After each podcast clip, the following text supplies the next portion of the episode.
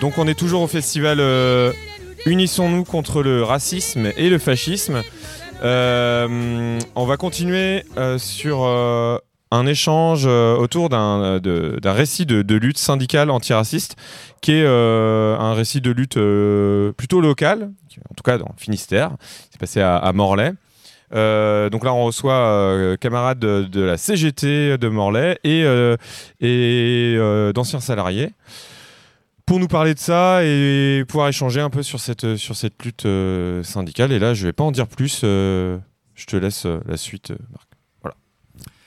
Merci pour l'accueil. Je vais essayer donc de, faire un point sur ce qui s'est passé à Morlaix depuis quelques années et ce qui se déroule toujours.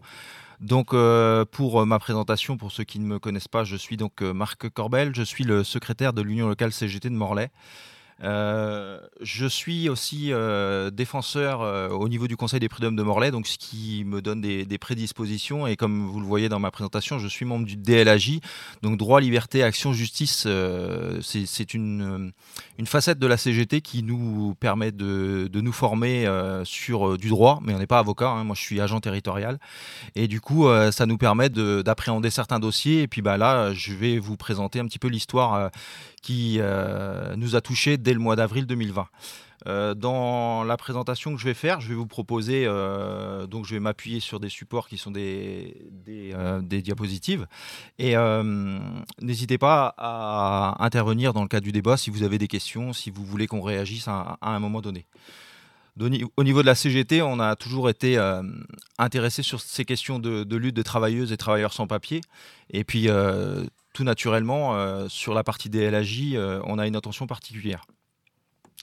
Dans la chronologie, donc on est en avril 2020, euh, où un premier salarié décide de, venir à l'Union locale CGT de Morlaix euh, pour avoir des informations sur ses conditions de travail, parce qu'il euh, estime tout simplement bah, qu'il y a un problème, euh, comme on vous l'a noté, avec 16 heures de travail de nuit. il pense qu'il n'y a pas les repos nécessaires. Il nous parle de brimade.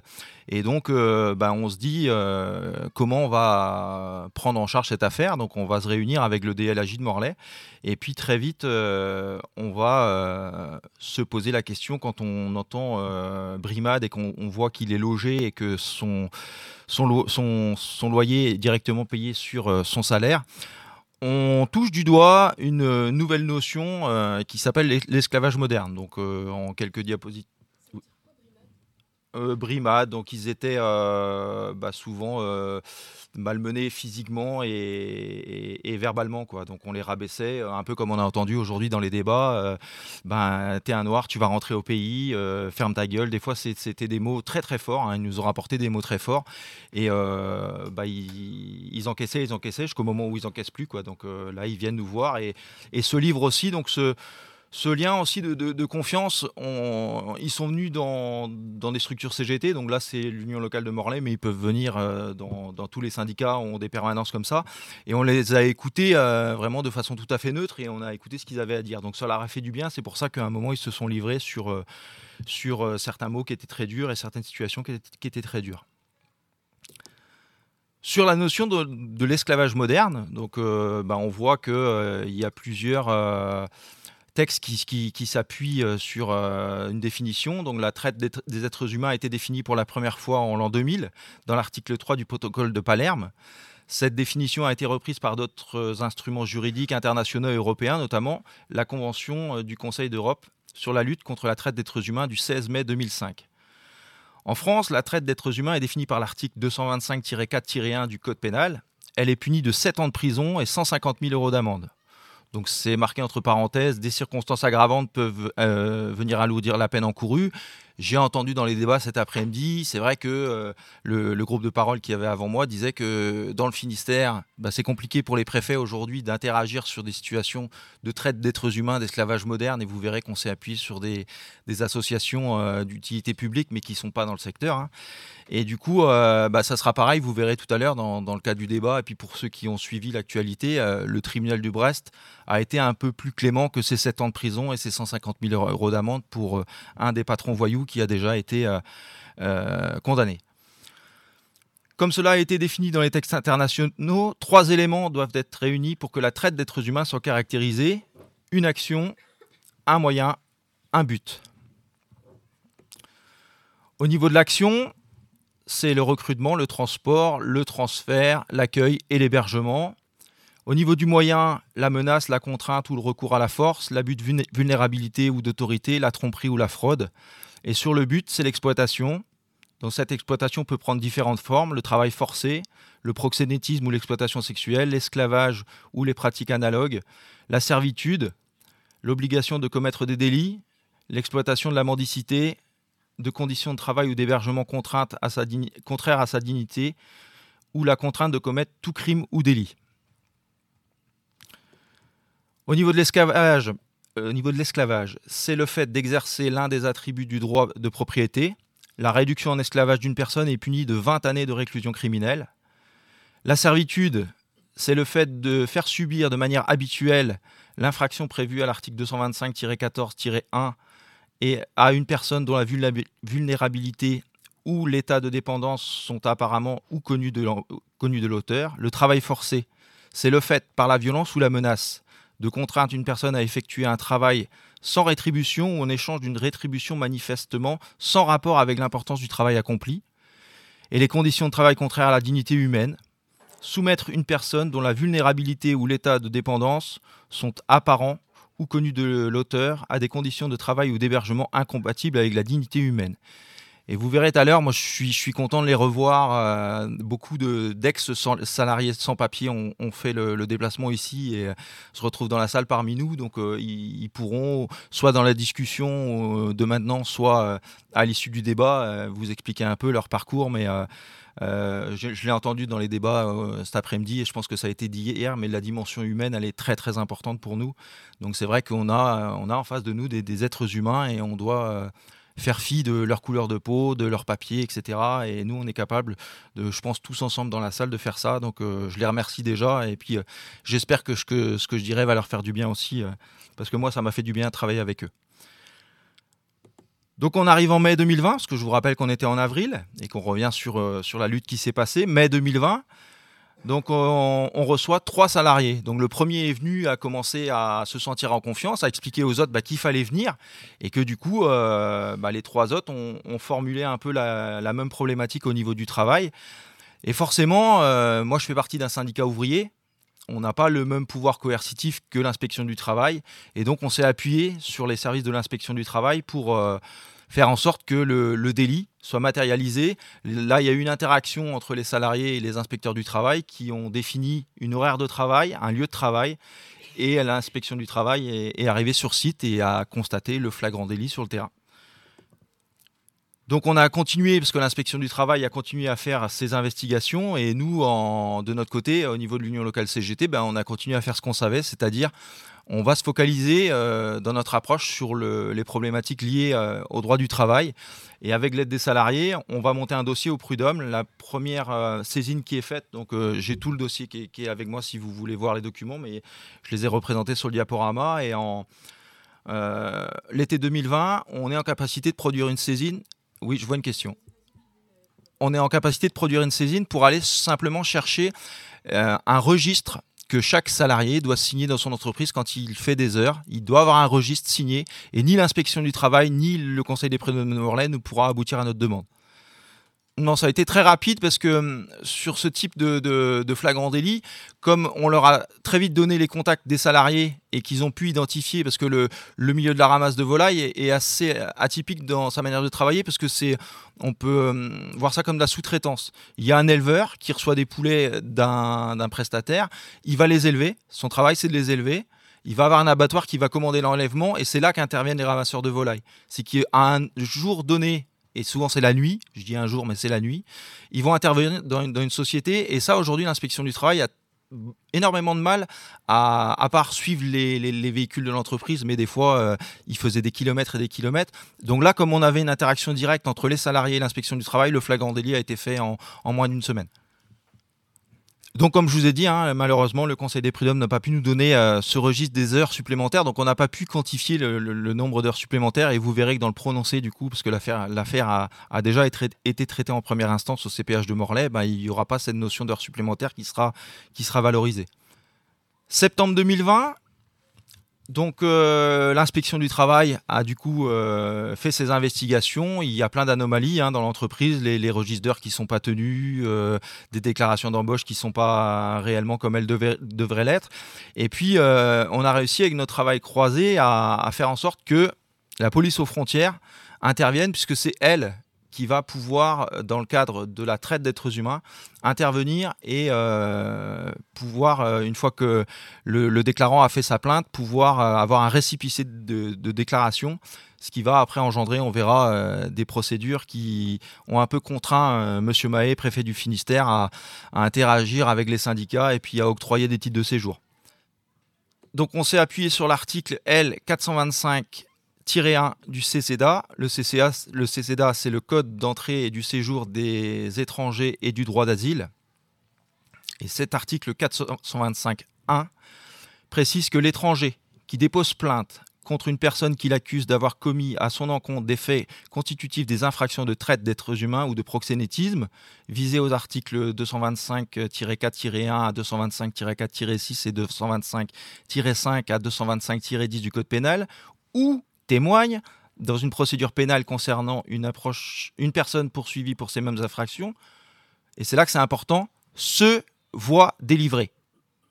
Et là, tout à l'heure, le groupe précédent parlait, il y a des dispositifs qui sont à la discrétion de l'autorité, mais là, malheureusement pour lui, pour le préfet du Finistère, c'est l'article est clair, c'est se voit délivré, sous réserve qu'il ait rompu tout lien avec cette personne, une carte de séjour temporaire portant la mention vie privée, vie familiale, une durée d'un an, la condition prévue à l'article L 412-1 euh, n'est pas opposable et ce titre de séjour est renouvelé pendant toute la durée de la procédure pénale sous réserve que les conditions prévues pour sa délivrance continuent à être satisfaites.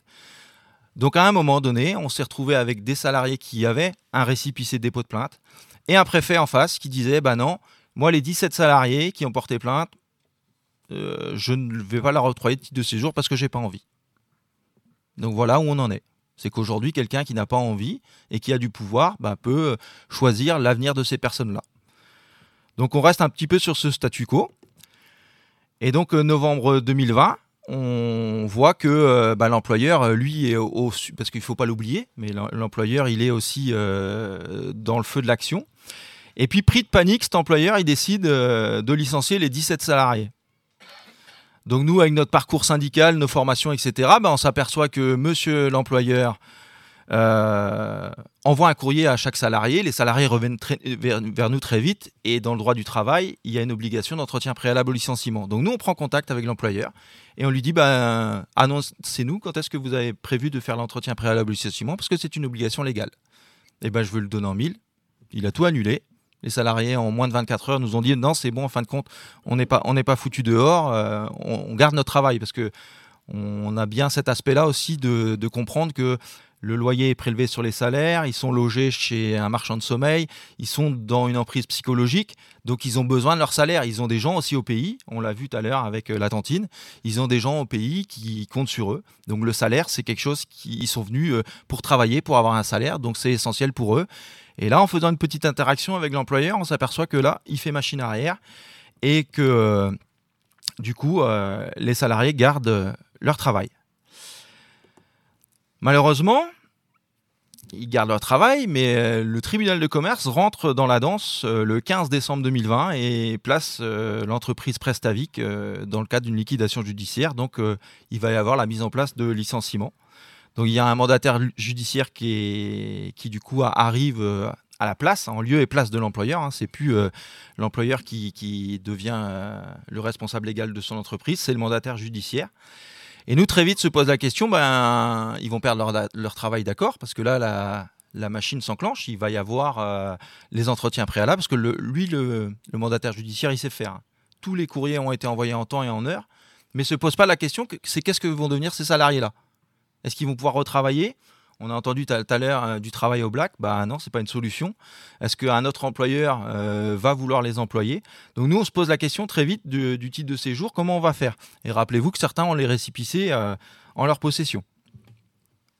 Donc on décide un peu de médiatiser parce que bah, comme l'ont fait les salariés d'Honnête, et, et ben la médiatisation, c'est un moyen très fort aujourd'hui euh, pour nous, tous les syndicats ouvriers, de faire bouger un peu la classe politique et puis ben, forcément les, ouvriers d'État, hein, parce que euh, le préfet dépend directement de certains ministères. Donc on décide euh, d'activer la médiatisation et puis par le biais de cette médiatisation, donc on était dans la société Prestavic, le déroulé que je viens de vous faire, et puis on s'aperçoit qu'à quelques kilomètres de là, bah, il y a les salariés d'Aviland qui sont bien représentés aujourd'hui. Il y a les salariés d'Aviland qui vivent un peu la même, euh, la même contrainte, on va dire, et euh, nous approchent à la CGT de Morlaix pour euh, bah, essayer de voir si on peut faire quelque chose pour eux. Et puis ben voilà, les syndicalistes euh, ont une vie, mais il n'y a pas de Noël parce que le 26 décembre, euh, le Père Noël envoie, le Père Noël CGT envoie un courrier à l'employeur euh, d'Aviland pour lui demander un petit peu des comptes par rapport à, ce qui fait vivre aux salariés d'Aviland. Et on organise un peu comme l'a dit Honnête, voilà, pour provoquer ces assemblées générales et euh, la, la main est vraiment donnée aux salariés avec après tous les moyens que nous, les syndicats, on peut mettre à, leur disposition, euh, les compétences particulières qu'on a, les locaux qu'on a, euh, les caisses de grève si on doit les mettre en place, etc. Donc on organise le, le 14 janvier 2021 une réunion physique à l'union locale et, et, ils viennent pratiquement tous ce jour-là. Et on écoute, on écoute ce qu'ils ont à nous dire on remarque que c'est la même chose. Et où c'est vraiment euh, pervers, c'est que les deux patrons se connaissent. Le patron d'Aviland a été le salarié de Prestavic. Donc les modes opératoires, ils les ont. Les, les carnets d'adresse, ils les ont. Et le réseau, ils l'ont aussi. Donc ça nous alarme encore plus. Et là, on se dit, bah, il va falloir qu'on tape vraiment où ça fait mal et qu'on tape sur les pouvoirs publics. Et là, certains d'entre vous ont peut-être participé à, des actions qu'on a menées sur Morlaix. La grosse action euh, qui a fait euh, vaciller un peu les, pouvoirs publics, parce que euh, avec la CGT au niveau confédéral, donc la confédération CGT, c'est à Paris, toutes les fédérations, les 33 fédérations sont logées dans le même bâtiment, et on a demandé l'appui de, de toutes ces personnes qui ont un lien direct avec les ministères. Et là, les ministères ont été au courant de ce qui se passait à l'Andivisio, chez Aviland, et à Saint-Sauveur, chez Prestavic les différents acteurs euh, à nous rejoindre dans cet appel à manifester le, 19 janvier euh, l'action des chrétiens pour l'abolition de la torture, la GIM à Brest, les Bretons solidaires en Agie, la CIMAT de Brest, le collectif de soutien des migrants de Guélo à Paimpol, le collectif de réfugiés Morlaix-Lagnon, le comité contre l'esclavage moderne qui est en région parisienne, l'Union départementale CGT, le comité régional de, de Bretagne CGT, la CNT Interpro de Brest, Ensemble Morlaix, Europe Écologie Les Verts, Force ouvrière, la France insoumise, la FSU 29, la Ligue des droits de l'homme, la, Libre Pensée 29, le Temps partagé, une association de Quimper, les Utopistes en action, Morlaix Liberté, Pays de Morlaix Solidarité Migrants, le PCF 29, les jeunes du PCF, le Secours catholique Landivisio, Solidaire 29 et Solidaire Morlaix et l'UDB. Pourquoi je vous ai fait la lecture euh, de tous ces intervenants? Parce qu'ensemble, on est plus fort. Et on aurait été que un syndicat, ça aurait peut-être pas eu le même impact. Quand toutes ces associations et toutes ces personnes solidaires ont commencé à manifester avec nous, et bien là, la position de la préfecture a changé. Vous allez voir qu'il va y avoir un rendez-vous en préfecture et qu'il va y avoir régularisation. On s'est appuyé sur. Euh, vous avez vu tout à l'heure dans la liste des personnes qui ont, enfin des associations qui ont participé à notre appel du 19 janvier, sur le comité contre l'esclavage moderne. C'est une association loi 1901 qui œuvre sur la région parisienne et on s'est appuyé sur eux puisqu'il y avait euh, des OQTF, obligation de quitter le territoire français. À un moment, il y a un pouvoir coercitif qui se met en place quand le préfet euh, ben, visualise, quand les services de la préfecture, parce que c'est pas simplement le monsieur le préfet, mais visualise qu'il y a une, anomalie sur le territoire. Euh, un travailleur sans papier, un sans papier tout court qui n'a pas de travail, qui est sur le territoire français, qui se fait contrôler lors d'un contrôle d'identité, lors euh, euh, d'un banal contrôle, et eh ben, peut appliquer une OQTF et se met en place une procédure. Et nous, au niveau de la CGT, au niveau du droit de travail, ça maîtrise un petit peu. Au niveau de l'OQTF, on s'est aperçu bah, qu'on avait des lacunes. Et forcément, bah, on s'est dit, on va s'appuyer sur des associations qui peuvent nous aider, qui peuvent avoir un impact. Et là, le comité contre l'esclavage moderne, qui sont toujours à nos côtés hein, au, jour d'aujourd'hui, se sont impliqués dans l'aventure et ont mis à disposition aussi leurs compétences et leurs moyens humains et euh, leur carnet d'adresse. Donc on est euh, sur le premier trimestre 2021. On fait une manifestation à Guingamp le, 6 février. Il y a France 3 qui s'empare du, euh, de la problématique et qui diffuse. Il y a TF1 qui arrive avec un beau reportage de 7 à 8. Il y a le 1er mai qui est une fête traditionnelle de la CGT, mais où euh, en plus on avait les intermittents du spectacle qui, aussi avaient une grande place dans le cortège de Morlaix. On a les, travailleurs sans papier qui sont là.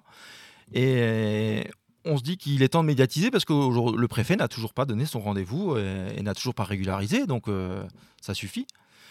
Il y a d'autres médias parce qu'on a entendu et on a vu tout à l'heure avec le reportage honnête que euh, aujourd'hui euh, sur la toile euh, il y, a des youtubeurs qui ont aussi des, vues et qui sont suivis par énormément de personnes et c'est un moyen de communication. Donc beaucoup de, personnes s'emparent de, cette question.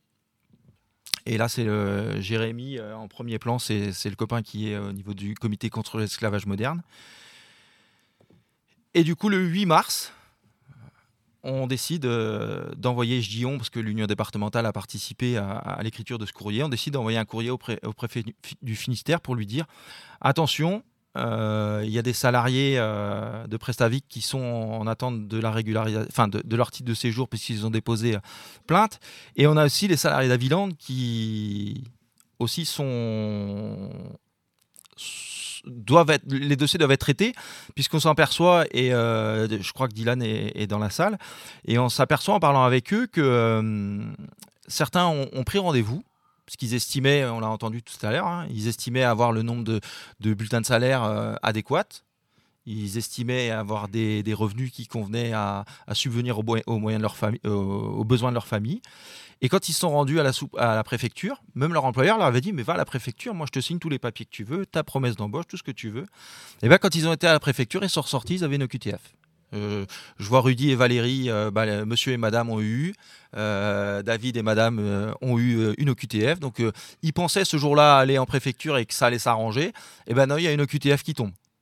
Donc en fin de compte, bah, là on se retrouve encore plus dans la précarité parce que bien que la CGT leur dit bah, on va vous aider, on va faire ce qu'on peut, euh, à un moment, quand on a un papier, un courrier officiel qui arrive et qui dit bah, il y a une OQTF et dans 30 euh, jours, euh, on va te mettre dans un avion et, et puis bah, tu vas retourner au pays, bah, ça fait pas plaisir. Puis à un moment, on se demande.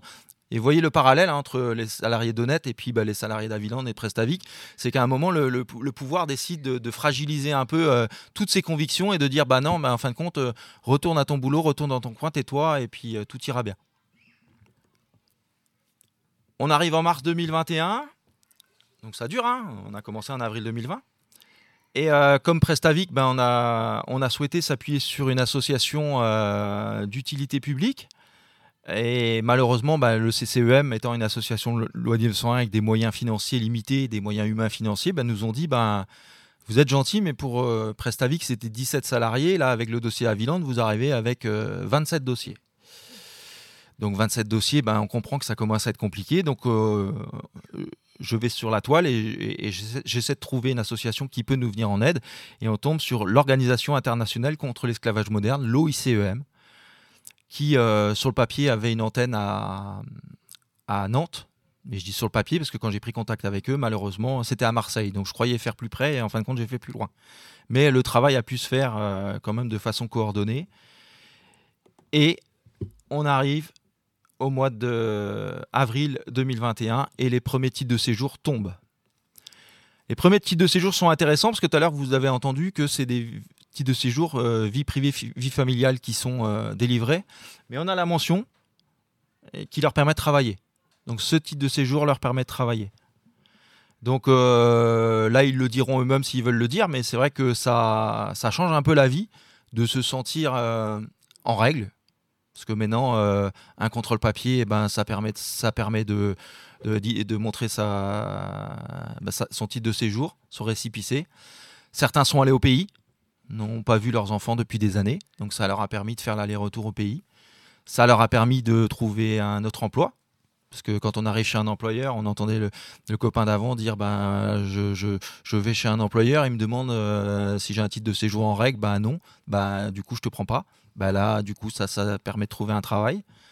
Donc, euh, ben, nous, on, est, on commence à être satisfait de la procédure. On se dit que leur vie va, commencer à changer. Et puis, ben, ça a duré un an. Mais euh, ben voilà, le, titre de séjour, ils l'ont en main. Et on va pouvoir avancer sur, sur la procédure.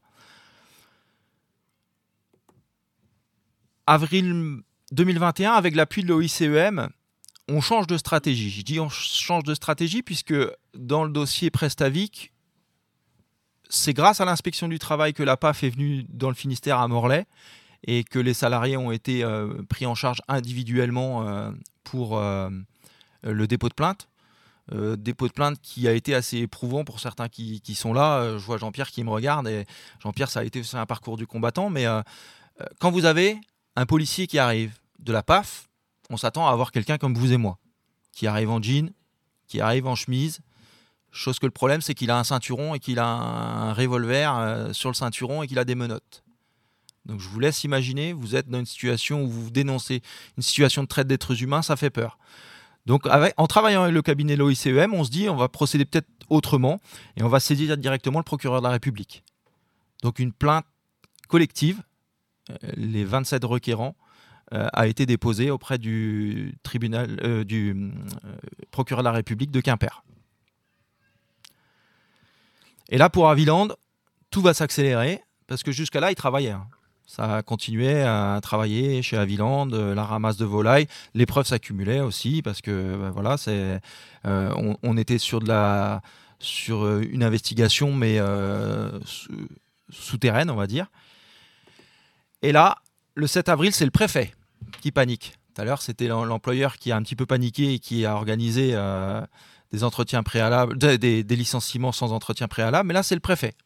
Le préfet panique et se dit Ah, attention, on est euh, alerté par euh, des syndicats et puis par, notre réseau. Comme quoi, Prestavic ben, c'était compliqué. Il y a eu une, ferme, une, liquidation judiciaire du tribunal administratif. Là, on a Aviland qui se présente. Moi, je vais mettre les salariés en sécurité. Je vais fermer trois mois. C'est bien pour nous parce que la, fermeture administrative ordonnée par un préfet permet à tous les salariés pendant trois mois d'avoir un salaire et de ne pas d'aller au travail. Ben, on se dit, on a trois mois pour réagir, pour, euh, euh, faire quelque chose avec les salariés, pour, voilà, pour voir la chose venir. On est le 7 avril 2021.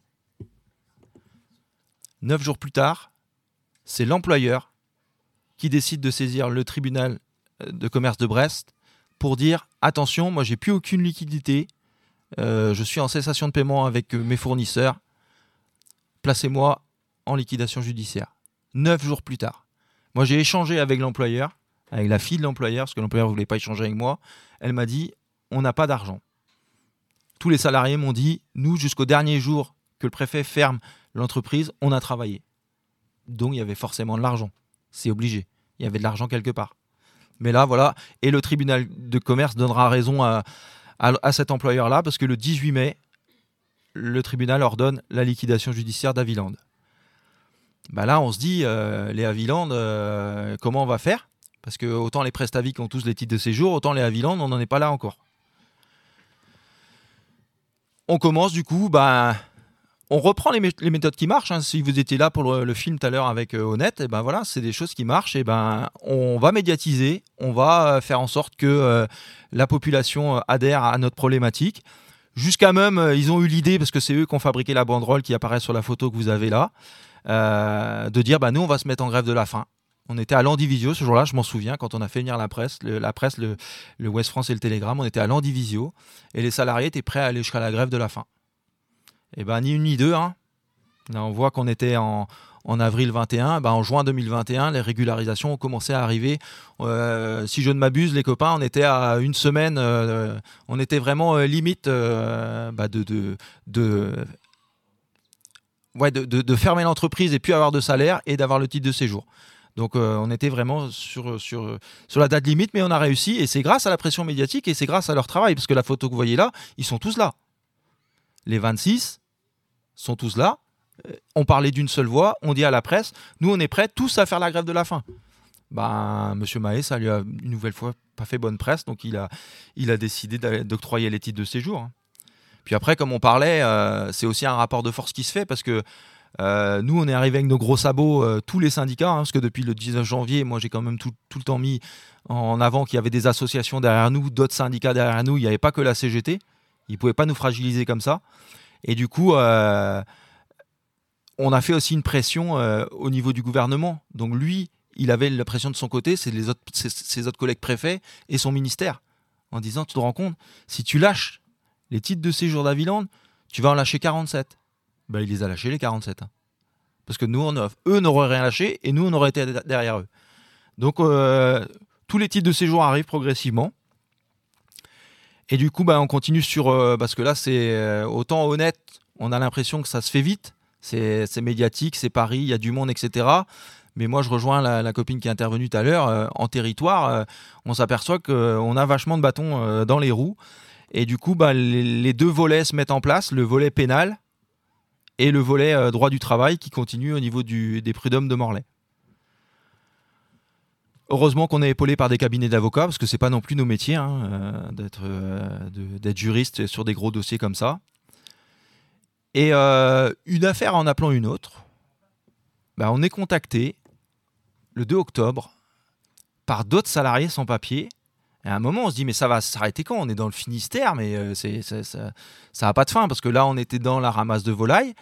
Et grâce au courage, et c'est vrai que plus euh, euh, les populations précaires vont s'unir et puis en parler et dire tout haut qu'à un moment donné, le droit, il est pour tout le monde, ben plus à un moment donné, ça fait d'écho. Et là, ça fait de l'écho, puisque on se retrouve avec une, une entreprise euh, qui a pignon sur rue, hein, qui décide de, réhabiliter un ancien euh, restaurant en appartement. Et puis, ben, ils prennent 18 salariés sans papier qui viennent là de régions parisiennes. Et euh, ben, une fois de plus, on s'appuie sur les compétences de l'inspection du travail pour dire bah, il y a une anomalie, donc est-ce que vous pouvez nous aider? Qu'est-ce qu'on fait? Donc, on continue à travailler sur ce dossier en parallèle. Et puis là, il va se passer un an. Pouf, il y a un an où c'est un, petit peu plus calme, le temps des investigations dans les différents dossiers.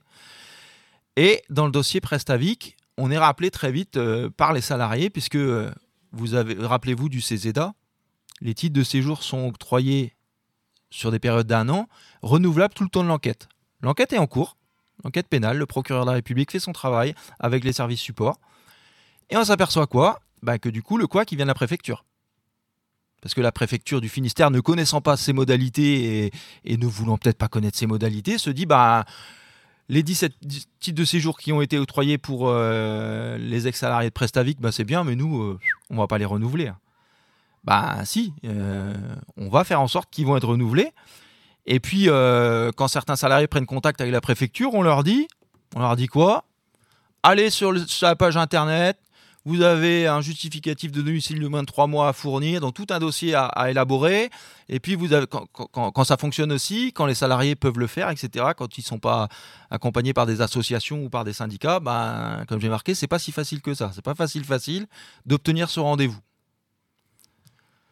Donc, malheureusement, pour la préfecture du Finistère, ben, nous, on est sur une situation, et vous l'avez compris, atypique.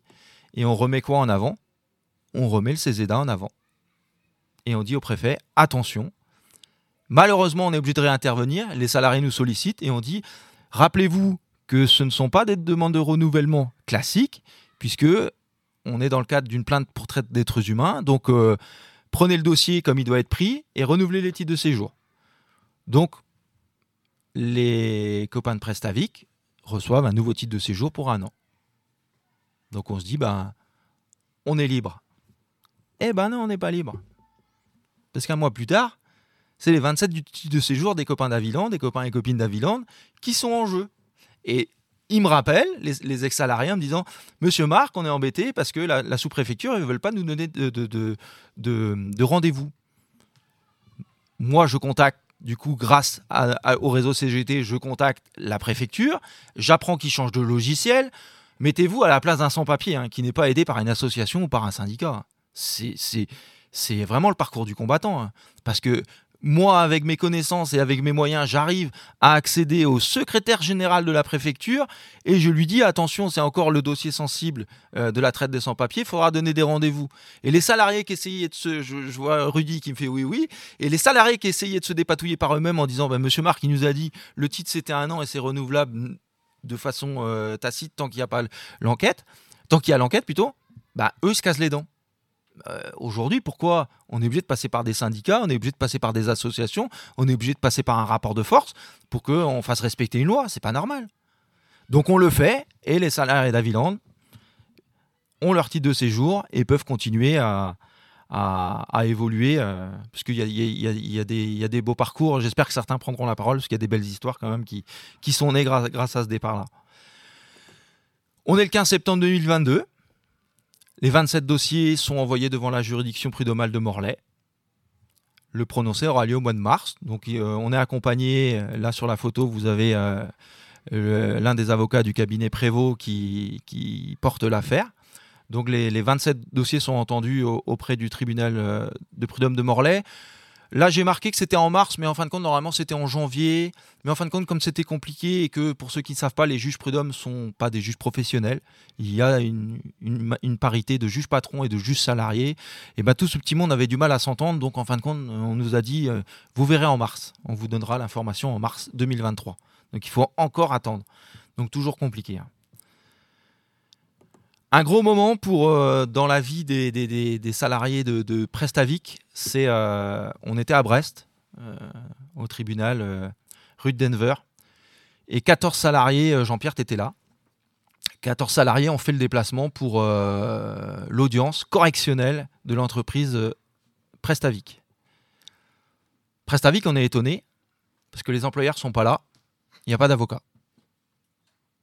L'entreprise est représentée, mais pas l'employeur en tant qu'entité. Rappelez-vous, je vous ai dit qu'à un moment donné, un mandataire judiciaire a pris la main sur l'entreprise, donc l'employeur à ce moment-là n'était plus responsable.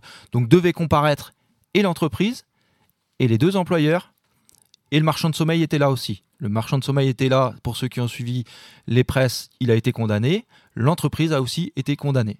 Les deux employeurs ne sont pas là on se dit ben, le, prononcé a été rendu, alors pas, c'est pareil, hein, c'est plus long et on s'aperçoit que dans le Finistère, hein, je pense que cette notion de, de traite d'êtres humains et puis d'être sous le feu des projecteurs même au niveau national a fait peur puisque les juges ont attendu le 15 décembre pour, euh, au lieu du 7 décembre pour annoncer que euh, l'entreprise Prestavic est condamnée pour traite d'êtres humains. Donc euh, grosse victoire, mais de courte durée puisque on apprend que L'employeur n'est pas venu parce que c'est une stratégie. Vive le droit français. C'est une stratégie parce que l'avocat arrive et dit Mon client n'a pas été touché par la convocation, le jugement est nul. C'est machiavélique, hein c'est le mot qui a été employé tout à l'heure. Hein. C'est vraiment. Donc on se console que Prestavic a été condamné puisque le, titre de séjour se transforme en 10 ans et plus en un an. Parce que voilà, donc ça commence à, arriver, parce qu'une fois de plus, la préfecture du Finistère, hein, ne sachant pas trop comment faire, on est obligé de montrer les dents. Mais euh, ça commence à arriver. Et du coup, ben, un nouveau procès aura lieu où euh, le patron euh, devra, devra justifier de tout ce qu'il a fait. On est en janvier 2023. Donc bah là, bah voilà, le jugement. Ah non, là c'est Vabatim. Donc Vabatim, rappelez-vous l'entreprise de euh, Plou, Plouénan, plus 4, plus 4. Et là, on s'aperçoit quoi? Que les 18 salariés qui sont venus nous voir, en fin de compte, le réseau, c'est vraiment un réseau de dingue, puisque c'est plus 18 victimes, c'est 117. 117 victimes. Et j'ai l'avis d'audience qui est avec moi. Euh, ils sont, elles sont toutes listées, les, victimes. Et, la majorité sont sans papier. Donc 117 victimes. Donc le procès euh, voilà, a, pris du temps, il y a eu un report, mais on sera aux côtés des victimes. Mais on se dit que, euh, voilà, comme on entendait tout à l'heure, il n'y a pas que dans les grandes villes euh, qui peut avoir euh, de la traite d'êtres humains et puis de l'emploi de sans-papiers. On est à, Ploues, à Plouescat. Les prud'hommes de Morlaix, le 31 mars, rendent leur verdict sur l'affaire Aviland. L'ensemble des contrats de travail doivent être requalifiés en contrat à temps complet sur la base de 35 heures au minimum salarial et merci, et c'est tout. aucune prise en compte des heures supplémentaires travaillées, aucune prise en compte des temps de travail non respectés, rien de rien de rien. Donc les salariés, ben, c'est une petite victoire, hein, d'accord, mais sur les conseils de l'avocat, ben, on décide de faire appel de cette décision. Et là, du coup, ben, je pense que l'ensemble, on, fait, on, fait le, recours pour faire l'appel. Et il va avoir un appel de. Y, a un appel qui a été introduit et puis il y aura un nouveau jugement. Mais là, on s'aperçoit aussi de la fragilité quand même euh, de certains jugements qui dit ben oui, le contrat c'était bien, c'était pas un contrat inter, euh, ils avaient un contrat 1200 euh, heures à l'année, c'est bien 35 heures. Ben, si on se contente de ça, on va pas loin. Donc il y a un appel en cours. Avril 2023, nouvelle fois, les salariés d'Aviland n'ont pas eu les rendez-vous en préfecture. Donc vous avez vu la veille qu'on doit assurer quand même, hein, que ce soit le milieu associatif ou, le, ou le, les, syndicats ouvriers, on doit assurer une veille avec, euh, euh, ces dossiers, puisque ben, avril 2023, de nouveau des coups de téléphone, de nouveau des SMS qui disent attention, euh, les titres de séjour ne, ne, vont pas être attribués parce qu'on n'arrive pas à prendre nos rendez-vous en sous-préfecture. Donc une nouvelle fois, ben voilà, euh, on interagit avec euh, l'ensemble des, services de la préfecture du Finistère pour, euh, alors, ben, on est clair entre nous, hein, on est en train de, prendre des chemins de traverse pour que ces salariés puissent ben, continuer à, bénéficier du droit qu'ils ont acquis en déposant plainte. Donc ben, au débat, hein, je, pose la question, comment sans l'engagement de certains militants syndicaux ou bénévoles dans, les associations locales, une victime de traite d'êtres humains peut-elle rester confiante dans le système quand celui-ci n'est là que pour lui mettre de plus en plus de procédures au risque de louper une étape et de finir avec une, au QTF Parce que c'est ça la finalité. Hein. C'est que si eux, ils lâchent et qu'on n'arrive pas au renouvellement du titre de séjour, ils perdent ce bénéfice du titre de séjour et après, l'OQTF, elle va tomber. À plus ou moins court terme, sur le dossier à Viland, euh, je me souviens d'un copain, euh, Moussa K, pour ceux qui ont la référence, et eh ben Moussa, il a eu son billet d'avion qui a été acheté par le gouvernement français. Le dernier jour qu'il est allé à la gendarmerie, parce que tous les jours il allait pointer comme quoi il était bien sur le territoire, le dernier jour on lui a dit votre billet d'avion, et demain matin vous prenez l'avion à Guipava, et puis vous retournez au pays. Et eh bien il est parti à Paris. Hein. Et c'est le seul qu'on n'a pas réussi à régulariser. Pourquoi?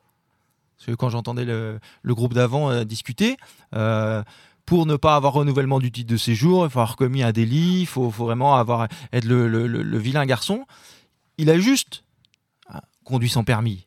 Ok, c'est grave. Il a conduit sans permis. Il a eu une amende de 300 euros. Cette amende, il l'a payée. Il a payé son amende. Donc on dit au préfet du Finistère, c'est le dernier salarié d'Aviland qu'il faut régulariser. Régularisez-le. Et on repartira, on lâchera rien. Hein. Mais il a payé son amende. Il a eu 300 euros d'amende. Il a payé. Je pense que nous tous dans la salle et nous toutes, on, a une amende, on la paye. On a réglé notre, notre dette à l'État. Bah là, le, préfet joue de, de, son autorité, dire bah non, le, le 27e et les, les, ceux qui sont présents dans la, dans la, salle, à chaque fois, on l'oublie pas et on dit on, ira jusqu'au bout pour Moussa. Et on ira jusqu'au bout pour Moussa. On est le 25 mai 2023. Bah là, l'employeur et sa femme font de Prestavic, hein. l'employeur et euh, sa femme font le déplacement à Brest. Et du coup, euh, on passe une journée éprouvante, parce que c'est une journée, hein, quand c'est une audience euh, pour ce genre d'affaires, on attaque à 9h, on a fini à 21h45, je crois, avec la, fin, la, plaidoirie de, de, Madame le procureur de la République, avec un avis qui sera rendu le 26 juillet 2023, et je vous ai mis l'avis du tribunal. L'employeur a été condamné à deux ans de prison ferme pour traite d'êtres humains, une peine assortie d'une amende de 15 000 euros et une interdiction définitive d'administrer ou de gérer une société ça y est, le tribunal s'est positionné et a justifié qu'il euh, y a une traite d'êtres humains, une fois de plus, comme Prestavik. D'après ce que j'ai compris, il a, fait appel. Ce qui est classique dans les procédures. Oui? Il y a, pour le moment, il y a 15 000 euros d'amende. Euh, c'est tout ce qui est prévu. Et la, juridiction euh, pénale d'après les informations qu'on a eues, la juridiction pénale euh, renvoie sur le Conseil des prud'hommes qui va lui normalement définir le préjudice parce que le préjudice c'est lié au travail. Donc c'est comme ça qu'on nous argumente que la peine de prison, et puis rappelez-vous tout à l'heure, comme je vous ai dit, hein, 7 ans de prison, 150 000 euros, on en est loin. Hein. ah, c'est le découpage du droit, c'est pour. voilà. Est-ce que c'est possible de prendre les Oui, allez, les questions. Il reste, il reste. on arrive au bout, hein, septembre 2023. On, est presque au, jour du festival. il reste plus beaucoup. Septembre, ouais, en plus les, points qui arrivent après, je vais pouvoir, parce que les, les copains en ont parlé tout à l'heure. On est septembre 2023. Nous sommes euh, donc de nouveau alertés sur euh, notre territoire euh, par une association avec laquelle on a beaucoup travaillé sur, Morlaix, c'est l'association Morlaix Liberté. Et on, est alerté qu'il y a une nouvelle situation de traite d'êtres humains sur notre territoire. Et on s'aperçoit que le dossier est moins conséquent, mais c'est quand même un crève-cœur à chaque fois parce que c'est des êtres humains. Et donc on va faire en sorte que, que cette situation soit, soit traitée. Et c'est toujours par exemple, c'est toujours le même mode opératoire. Les salariés ont entendu parler que d'autres avaient gagné des combats et du coup se disent bah moi je vais sortir du silence. Et c'est ça qui est beau. Et c'est ça que sur euh, par rapport au festival d'aujourd'hui c'est intéressant. Et puis euh, en support euh, la radio c'est de passer ce message que des combats peuvent être gagnés. Il faut juste à un moment donné sortir de l'ombre et se dire bah moi je trouve que ma situation aujourd'hui elle est pas elle est pas normale. Donc je vais essayer d'aller voir des associations des syndicats. Il y a, y, a, aussi des citoyens hein, qui, qui, sont prêts aujourd'hui à, à, rentrer dans, dans à tendre la main aux autres euh, et, se dire bah, j'ai envie de me faire entendre et euh, bah, je, vais tout faire pour euh, que de sortir de cette situation-là. Et ça, ces personnes qui sont venues nous voir aujourd'hui, c'est deux Cambodgiens, donc la problématique de la langue, parce qu'ils ne parlent pas français. Moi, j'ai eu la chance sur le dossier Aviland, sur le dossier Prestavik, d'avoir des gens qui avaient une facilité de lecture et, et d'écriture en français. Donc ça, ça, a été tout le temps très fluide. Donc moi, je, profite de, ce moment-là pour, euh, dire aux gens, ben, sortez de, ces situations-là et, venez vers euh, des personnes qui vous tendent la main. Euh, je passerai du coup mes diapositives par rapport au projet de loi asile-immigration, parce que bah, les, copains qui étaient, copains et copines qui étaient avant moi ont fait le, travail et puis ont, bien, balayé ce projet qu'il faut combattre. moi, je reviendrai sur voilà, sur un petit message euh, qu'on porte aussi et que je pense que, bah, qui va introduire les débats tout à l'heure. Hein. Combattre le racisme, c'est se donner la force de se rassembler pour tous ensemble, avec nos différences, euh, donner des couleurs à l'avenir. Un petit message, un petit clin d'œil à mes, bah, partenaires de, manifestation qui étaient venus à Morlaix. Hein un beau message de, paix et de fraternité qui a été euh, porté euh, par leurs soins. Nous devons apprendre à vivre ensemble comme des frères, sinon nous allons tous mourir ensemble comme des idiots. Et puis bah, maintenant, euh, place au débat. Si vous avez des questions par rapport à ce combat, et vous l'avez compris, un combat qui dure toujours, parce qu'il y a un appel en cours sur le, sur le volet pénal et il y a un appel sur le volet prud'homal puisque s'aperçoit que bah, beaucoup ont peut-être peur de prendre des décisions ou de, d'afficher leurs euh, leur convictions par le biais de, ces prises de décision.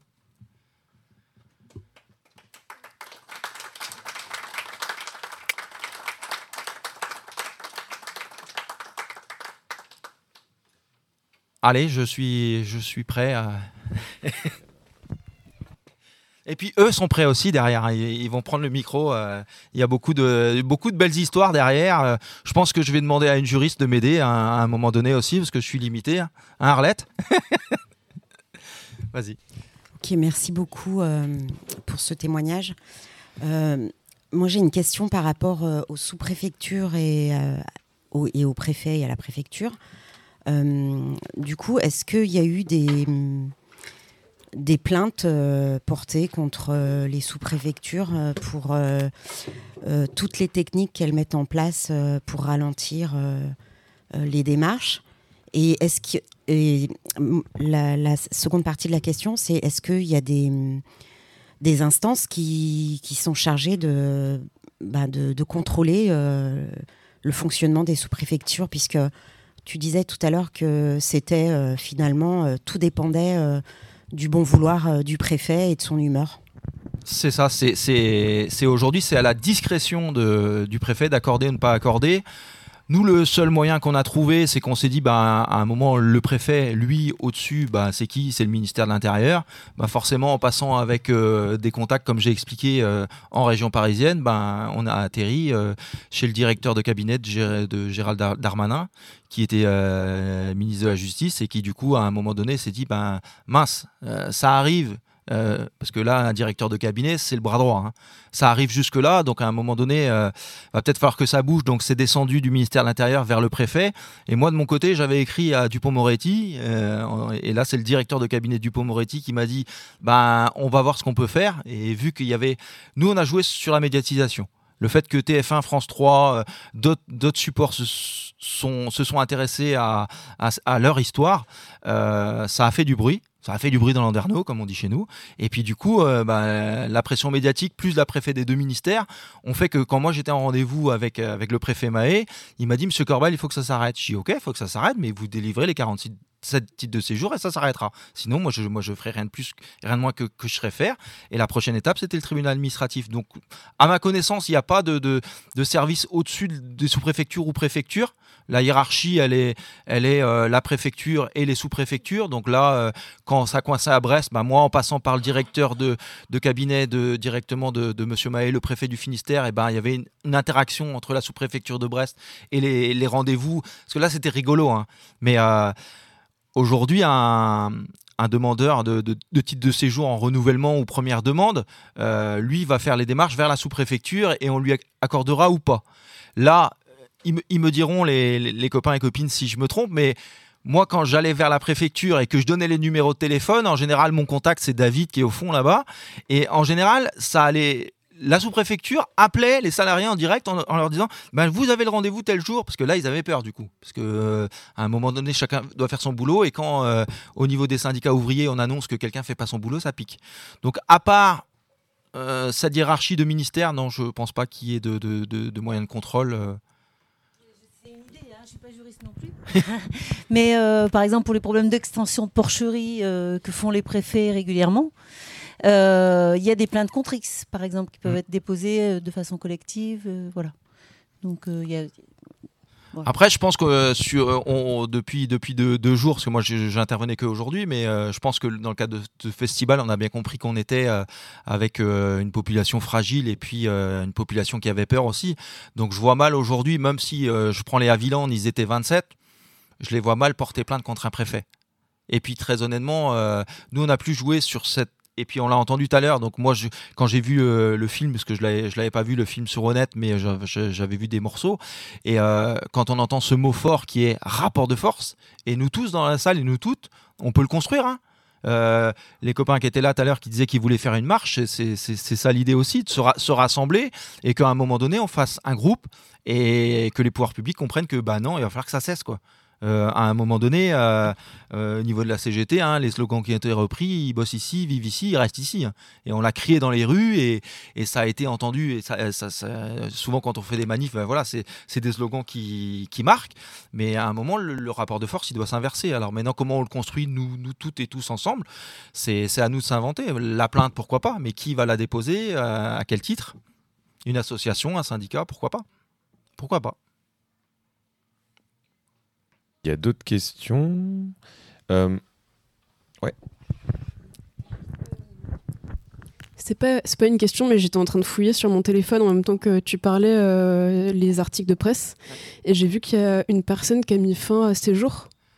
Ouais, il y a eu, euh, il y a eu un, ex-salarié Prestavic qui, euh, là, c'était plus un, contexte personnel hein, parce que c'était. Ah, ça relevait pas. C'était un contexte personnel et puis, bah, malheureusement, euh, Anissé nous a quittés. On pense à lui. Hein. Moi, moi, je l'ai su très vite. Je l'ai su avant la police. Donc. Le, réseau, le réseau qu'on construit aujourd'hui va, va, très vite, et c'est vrai que bah, c'est une histoire, c'est une histoire triste, mais il n'y a pas de lien de cause à effet. non, non. Ça marche. Merci. Moi, j'avais une euh, question. Enfin, euh, déjà, je, voulais savoir s'il y avait des euh, bah, les camarades au fond, des familles, des, des, anciens salariés qui avaient envie de dire des choses sur la situation. Et aussi, ben, moi, j'aurais été curieux de savoir ben, où en sont les, où vous en êtes et ben, comment ça va pour vous en fait. Est-ce que ça va? Est-ce que ça va mieux? Et, et bah, c'est ce que tu as parlé tout à l'heure. Enfin, ça À titre perso, ça m'intéresse pas sans vouloir forcer euh, des prises de parole, bien sûr. Enfin, c'est- c'est s'il y a des gens qui veulent s'exprimer là-dessus. euh. Allez, faut pas hésiter. Ouais. Allez, Arlette. Je On va tirer un peu peut-être. hein. peux tirer un peu. Arlette, pour ceux qui avaient suivi le, le reportage 7 à 8, bah, vous, la, vous la reconnaîtrez, hein, parce qu'elle a, elle a été interviewée euh, pendant le, le reportage de 7 à 8, et puis euh, il y a une très belle histoire. Bon, bonjour tout le monde. Vous m'entendez, j'espère. Bon, je prends un peu la parole pour raconter mon histoire personnelle et je pense que tout le monde sera d'accord avec moi. Déjà, merci Marc pour euh, tout ce que tu as fait pour nous. Je pense que c'est grâce à, l'engagement de tout le monde, de tes copains, que, que nous avons réussi à avoir ce qu'on voulait. Et euh, certes, c'est un petit papier qui ne représente rien parce que le, le titre de séjour, personnellement, que je l'ai eu, j'ai jamais eu euh, quotidiennement à l'utiliser. Ça change rien, mais ça change beaucoup. Parce que déjà sans ça, j'étais en études et ne serait-ce que pour un simple stage, on te demande le titre de séjour. Donc sans ça, j'aurais en fait mon diplôme n'aurait servi à rien. Et c'est depuis que j'ai eu mon titre de séjour que j'ai pu faire des stages. Et à l'issue du stage, j'ai fait mon année en alternance et maintenant je suis juriste en CDI. Et je suis contente parce que je suis un peu émue, vous pouvez le constater. Et je pense que tous mes copains ici, euh, clairement, euh, c'est grâce à lui qu'on s'est rendu compte que effectivement, on était des esclaves. C'est un mot dit comme ça, ça paraît euh, un peu exagéré, mais je pense que c'est le cas. On n'était pas considérés comme des êtres humains et comme il disait, euh, en fait, on pouvait pas non plus parler parce qu'on avait besoin de ce travail pour euh, pour nous en sortir. Et à chaque fois qu'on se plaignait, c'était si t'es pas content, retourne chez toi. Si t'es pas content, pars quoi. Il savait qu'on pouvait pas partir ailleurs parce que c'était le seul qui, acceptait qu'on travaille avec euh, lui. Et au début, on le prenait, en tout cas personnellement, on le prenait comme un héros parce que c'était le seul à nous donner du travail, mais en fait, euh, il respectait rien de la loi. Déjà, ne serait-ce que pour les rémunérations, pour les heures de travail. La nuit, euh, des fois, une heure avant, on a notre planning pour savoir tu pars à telle heure. Et si tu te présentes pas, peu importe les motifs, euh, t'es étais puni. Et la punition, c'était juste euh, pendant quelques jours, on te met pas, on te met pas à travailler. Et ceux qui ne s'entendaient pas bien avec le patron, bah, à la fin du, du mois, ils avaient 500 euros de salaire. Quoi. Pour des gens qui avaient des familles, euh, comment tu fais pour payer le loyer? Donc, euh, ça change beaucoup de choses, ce petit papier. Et on a dû bah, ne pas lâcher l'affaire. Et c'est parce qu'on est accompagné qu'on a pu s'en sortir parce que, comme il dit, tout seul, c'est compliqué. Et même quand il y a eu les médias, il le préfet a continué à, vouloir refuser. Au bout d'un moment, il n'avait plus trop le choix. C'est parce qu'il y a eu un reportage aussi et où j'ai raconté mon histoire que tout le monde s'est réveillé, qu'il s'est dit Ah, il est peut-être temps. Mais euh, ouais, c'est c'est un peu, un peu compliqué. Je ne sais pas quoi dire d'autre à part que c'est un petit papier mais qui représente beaucoup pour tout le monde. Et euh, maintenant, on attend de voir la suite. Euh, On espère qu'au pénal, ça pourra donner du positif et qu'on pourra continuer. Parce que nous, ce qu'on demandait dès le début, c'est juste pouvoir travailler comme des êtres humains normaux et sans avoir à souffrir ou quoi que ce soit. Quoi. Donc voilà, merci euh, de m'avoir écouté. Je ne sais pas si quelqu'un de nous veut ajouter quelque chose.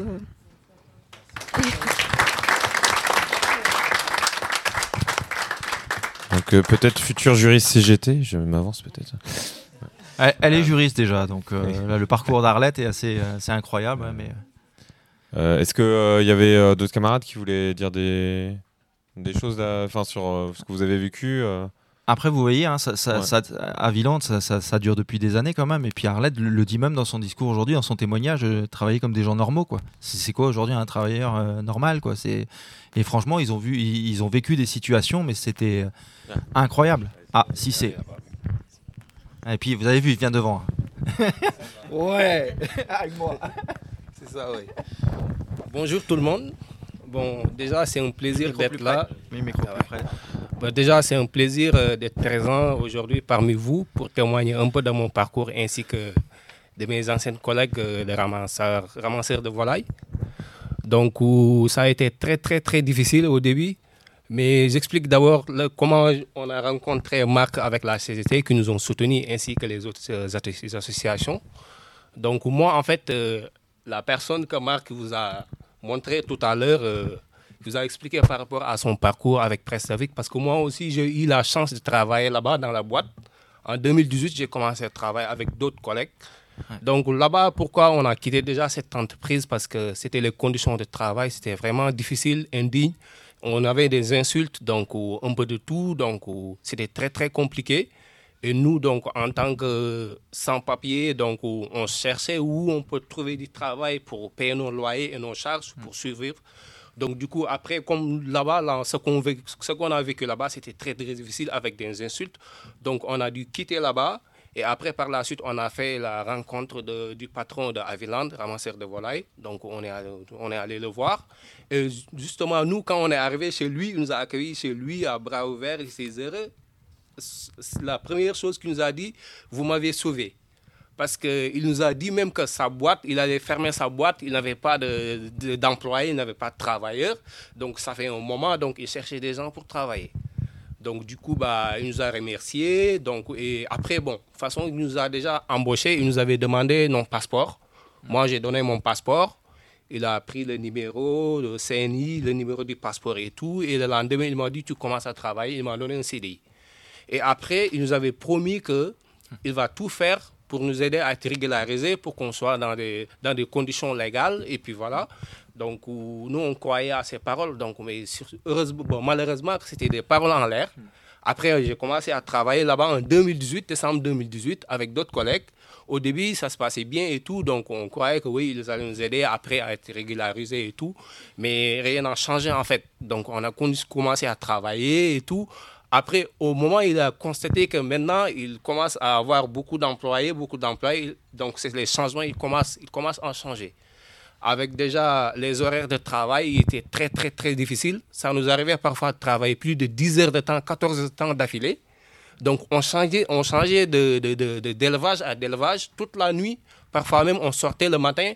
On peut sortir, par exemple, le soir à 18 heures de chez nous. On rentre le lendemain chez nous on rentre le lendemain parce que si vous sortez à 18h de chez vous, déjà les temps de travail, les temps de trajet, ce n'était pas payé. C'était pas payé. Donc, du coup, on partait dans un élevage, on travaille 6 heures de temps et on part dans notre élevage, on fait une heure de route ou 45 minutes de route et puis c'était pas payé et on enchaîne dans un autre élevage. On travaille encore 4 heures de temps ou 5 heures ou 6 heures de temps. Toute la nuit, on tournait. Donc, c'était très, très, très compliqué. Donc après, bon, ça ne changeait pas. Nous, à chaque fois, on se plaisait par rapport aux horaires et tout. Comment il peut s'organiser pour que nous aussi, on puisse avoir un peu de temps chez nous pour se reposer? Parce qu'au bout d'un moment, nous, notre corps, il tenait plus, donc on était hyper, hyper fatigué. Mais lui, c'est qu'il nous faisait croire, non, c'est l'abattoir, les, les horaires ne viennent pas de lui. Alors que nous, Parfois, on partait travailler avec d'autres élevages, euh, avec d'autres entreprises de ramassage. On partait donner des coups de main. On a eu la chance d'échanger avec eux. C'est des Français. Ils nous disent que eux, dans leur boîte, c'est pas comme ça. Donc, leur patron, il est bien organisé. Les horaires, ils ont leurs horaires avant, 24 heures avant. Et par contre, nous, ce n'est pas le cas. C'est ce que une de mes anciennes collègues qui, qui, a, a, il a souligné cela.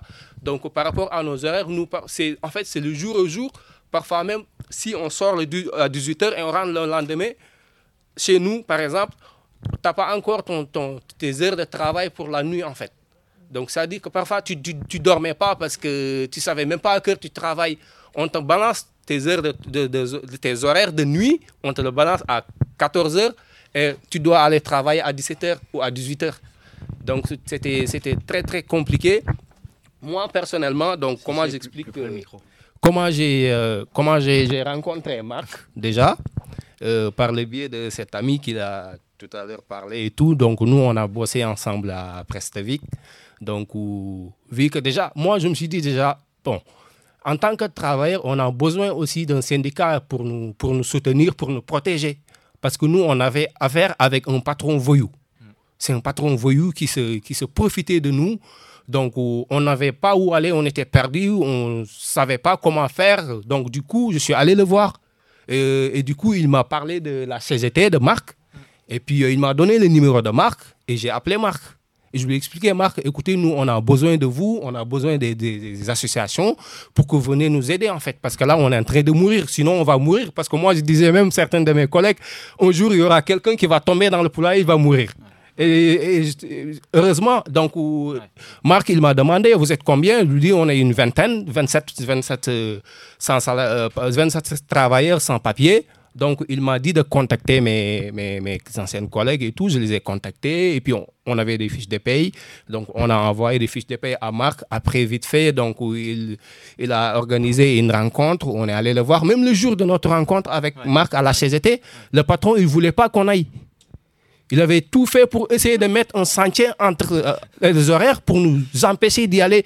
Il disait même, il nous menaçait, il nous disait que les gens, ceux qui acceptent de partir voir la CGT, ouais. ils, seront, ils seront punis en fait. Ils seront punis et tout. Moi, personnellement, j'étais un peu têtu, je ne me laissais pas faire.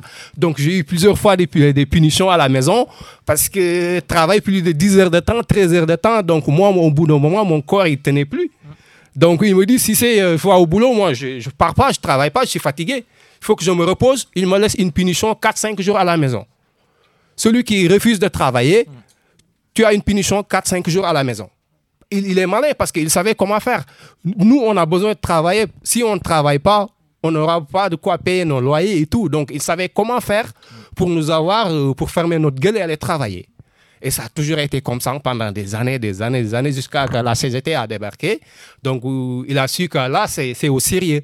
Donc, du coup, Marc, il, a pris contact avec lui, mais et déjà, même par rapport, même pour les équipements de protection, nous, on travaillait sans rien du tout. Il ne nous fournissait pas de gants, pas de masques, pas de ceci, rien du tout. Et nous tous, nous savons que par exemple, dans les poulaillers, donc il y a, il y a un peu de tout en fait. Il y a des insectes, il y a tout. Donc c'était, c'était traumatisant. Et puis euh, voilà, on pouvait choper n'importe quelle maladie là-bas. C'est nous-mêmes, nous qui se démordons pour acheter des masques, des gants et tout.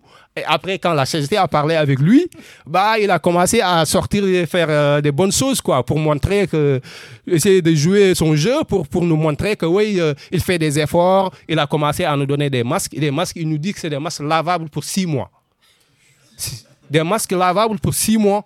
Donc ça, c'est... Alors que nous, pendant le premier confinement, on a travaillé. Pendant le premier confinement, nous, on a... En fait, on a apporté notre soutien à la France. Déjà, ce n'était pas évident. Déjà, des ramasseurs de volailles, on partait d'élevage à l'élevage pour ramasser les poules, des dindes et tout. Donc, pour remplir vos assiettes. Donc, nous, on a fait des efforts pour ces pays parce que c'est un pays que nous aimons tous. Donc, on est là, donc on doit s'intégrer, on doit apporter notre pierre à l'édifice. Mais Sauf que lui, donc, il n'a rien à foutre. Il, il foutait de nous, en fait, quoi. Donc, il ne prenait pas au sérieux. Donc, des, des, des, des en fait, des, des, des, masques, de, des masques lavables pour six mois. Et puis voilà. Et après, quand, quand la CGT a intervenu, il a commencé à donner des chaussures et tout, et des gants. Oui, il prenait ça et tout. Donc, mais c'était trop tard. C'était trop tard. Donc, je reviens par rapport à tout ça. Pour résumer, aujourd'hui, nos situations a changé. Donc, même quand Marc il a mis la pression à la préf, euh, le préfet et tout, donc qui ne voulait pas nous donner euh, un titre de, euh, comment dirais-je, les récépissés, nous, déjà, je reviens un peu par rapport, parce que nous, au début, on ne pensait pas à, porter plainte pour le titre de séjour et tout. On cherchait, on cherchait quelqu'un, un refus, quelqu'un qui peut vraiment nous, nous, nous, quelqu'un qui peut vraiment, qui, peut être là, en fait, pour nous soutenir, quoi, pour, pour qu'on puisse avoir nos droits. Donc après, on a su que malgré tout, notre employeur nous a fait vécu. En fait, c'est de la maltraitance, en fait, avec les horaires et tout. Donc, c'était pas c'était pas évident. Donc, on a, on a, on a, déposé, euh, on a déposé notre plainte, plainte collective, traite d'être humain. Et après, euh, après bah, voilà, le préfet, il ne voulait pas nous délivrer un titre de séjour pour qu'on puisse. Parce que nous, ce qu'on cherche simplement, c'est d'aller travailler d'aller travailler, subvenir à nos besoins, payer nos charges et tout. Mais le préfet, il ne voulait pas nous délivrer un titre de séjour. Après, donc, du coup, euh, après, bon, moi, je suis allé. Bah, déjà, mais aujourd'hui, j'habite à Brest, j'ai déménagé à Brest, mais j'habitais en Landivisio, je suis allé voir Madame la maire de Landivisio. Avec un collègue, je suis allé le voir dans son bureau, je lui ai dit, Madame, écoutez, nous, on est dans une situation très, très compliquée. On habite, je suis à Landivisio, ça fait trois ans que j'habite là. Et on travaille dans le ramassage de volailles. J'espère que vous êtes même au courant. Il me dit que je suis au courant de Aviland. On a besoin de votre soutien. On a déjà la CGT qui est à côté pour nous soutenir. Mais par contre, nous, on réside à l'indivision. On a besoin que vous nous souteniez, en fait. Donc, par rapport au préfet et tout. Donc, elle a pu euh, organiser une rencontre avec tous mes collègues et tout, avec la CGT, donc avec l'adjoint du maire et tout, j'ai pris parole, la CGT aussi. Et donc, comme lui aussi, il a déposé une plainte au niveau du procureur, le même jour, on a eu une, réponse favorable. Et après quelques temps, donc, on a commencé à obtenir le, les récépissés et après les cartes de séjour. Donc, mais juste pour vous dire que ce qu'on a vécu chez Aviland, c'était vraiment catastrophique aujourd'hui. Moi, pour vous dire personnellement, quand je, quand je passe, quand je vois même un poulailler, je suis traumatisé parce que c'est des. Je suis traumatisé, ça m'a, ça m'a traumatisé avec ce que j'ai vécu là-bas. C'est des choses que, que je ne peux pas oublier, que c'est des choses oubliables qui resteront avec moi toute ma vie en fait. Donc, c'était très, très difficile. Je tenais à partager mon parcours ainsi que d'autres collègues, peut-être qui ne pourront pas parler de leur expérience, ce qu'ils ont vécu. Bon, donc moi, je parlerai à leur place. Quoi. Je vous remercie.